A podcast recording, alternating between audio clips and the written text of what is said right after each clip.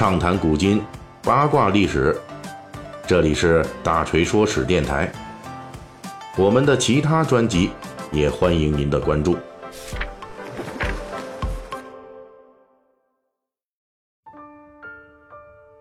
节目开始前，我们再说一下这小广告。您打开淘宝 APP，在搜索框输入“锤哥发红包”，就能获得淘宝的大礼包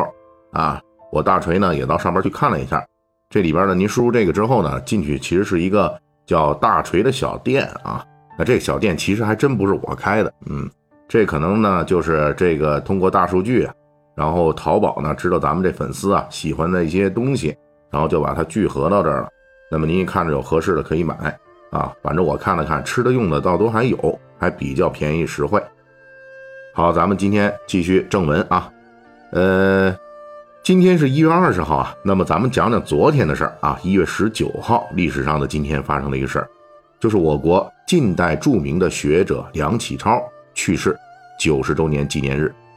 九十年前的一九二九年的一月十九日，民国的名人梁启超病逝于北京协和医院。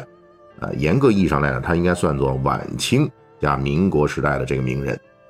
而就在当时梁启超去世前后。关于梁启超死因的揣测已经是建筑媒体了，一场关于梁启超手术事故割错了腰子的历史谜团就此上演，直到今天。关于民国时代的著名人物梁启超的死因啊，历来有多种说法，其中最有名的，同时也是最害人的说法，那就是医疗事故把他这腰子，也就是这肾脏给割错了，导致久病不治而死，也就是手术事故啊，造成了。梁启超的死亡，那这个说法流传最广的版本就是费慰梅女士所著的《梁思成与林徽因》一书中的表述。她是这么说的：一九二九年一月十九日，梁启超去世，是因为一九二八年三月十九日，梁启超在协和医院做了肾切除手术，而梁启超的儿子梁思成，直到一九七一年才从自己的医生那里。得知了梁启超去世的真相，据说这个真相来源于当时参加梁启超手术的两位实习医生的讲述。在病人，也就是梁启超了，被推进手术室以后，值班护士就用点在肚皮上标错了手术的地方，刘博士就进行了手术，切除了一侧健康的肾，而没有仔细核对一下挂在手术台旁边的 X 光片。由于本书的作者费慰梅与梁思成夫妇是朋友，同时呢，她的丈夫正是哈佛大学著名的历史学家费正清，因此这一说法曾经在国内广泛流传。这个表述的核心内容啊，就是梁启超患病的肾脏，因为在手术前被护士标反了位置，导致被割错了腰子。而且按照这个技术，梁启超在协和医院手术切除肾脏之后十个月就病死了。因此，极易让人得出这样的印象：由于被医生割错了腰子，所以导致梁启超身体每况愈下，最终病死。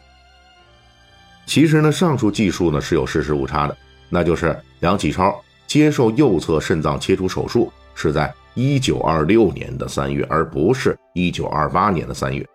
而且在肾脏切除手术之后两年时间里，他的相关病症虽然没有痊愈，但是也没有恶化。更不存在所谓的每况愈下，毕竟接受手术十个月后去世和接受手术两年零十个月后去世，给人的观感是完全不同的。而且根据目前保存的梁启超病逝时期的相关档案，梁启超去世的原因是呼吸系统感染。根据后世学者的考察，高度疑似支气管念珠菌病，而并非当年所谓的把这好腰子给割了，留下的是病腰子。所以导致了手术后遗症。那么，为什么后世的我们看起来十分明晰的病症，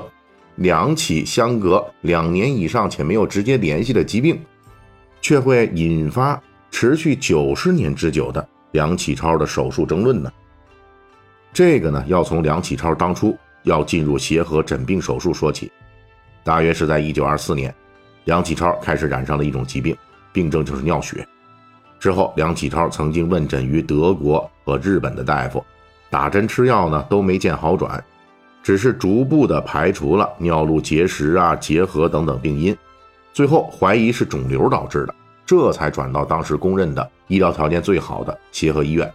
随后在协和医院通过 X 光透视发现，梁启超的右肾有一个樱桃大的黑点儿。经过会诊判断，该黑点儿啊为这个肿瘤的可能性那比较大，并且呢是梁启超长期尿血的原因。这才有了1926年3月16日的右侧肾脏切除手术。协和方面非常重视，主刀医生就是当时的协和医院的院长刘瑞恒。切除手术进行的非常顺利，但是手术之后，梁启超的尿血症虽略有好转，却始终没有痊愈。而且手术切下的右肾，虽然可见的这个黑色肿瘤，樱桃这么大的那东西，啊，但是呢，这东西化验后呢，就排除了癌症的可能性。也就是说呢，在这个肾脏上这黑点啊，它是一个良性的瘤。换言之，就是协和判断梁启超的右侧肾脏导致血尿，因此呢，而采取了手术切除。但这个判断是误判。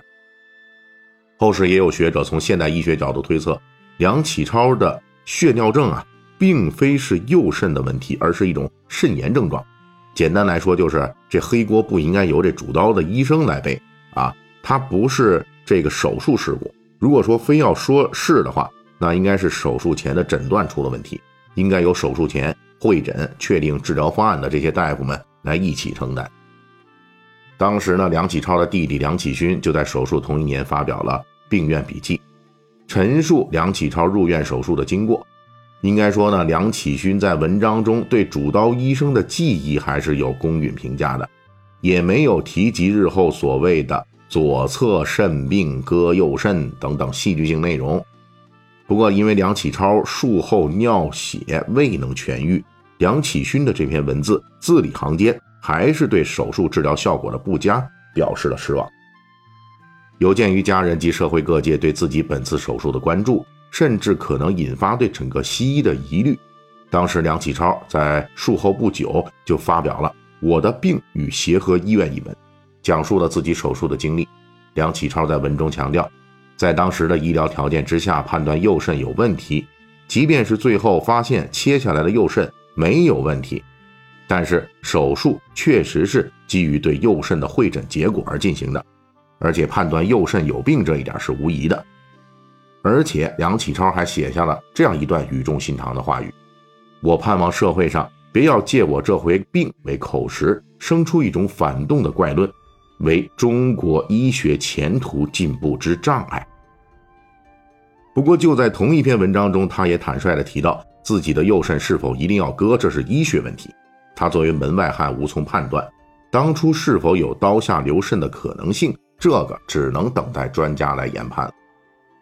梁启超的这篇文章的英文稿被放置在了梁启超在协和医院的病案之中。二零零六年，协和医院举办回顾展，这份英文稿也一并走进了大众视野。虽然梁启超先生自己的文章本身就是对割错腰子手术错误的有力澄清，可是呢，梁启超手术的年代正处于西医进入中国的关键时期。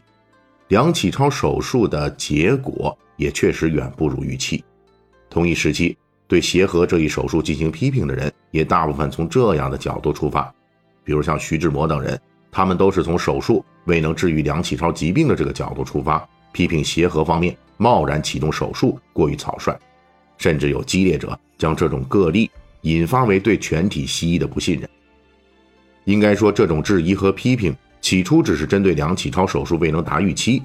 在当时特殊的时代背景下，事态发展却逐渐走偏了，讹传成了医疗事故，最终衍生出了手术事故割错肾脏的种种谣言。好，感谢上周给我打赏的这些朋友们啊，加建 GB 啊，柳州一起作业樊立斌，林间中央林总，呃，乐意萨，还有 Cold Wind Blow。爬爬迷以及最后半支烟九克，好，谢谢你们。本期大锤就跟您聊到这儿，喜欢听您可以给我打个赏。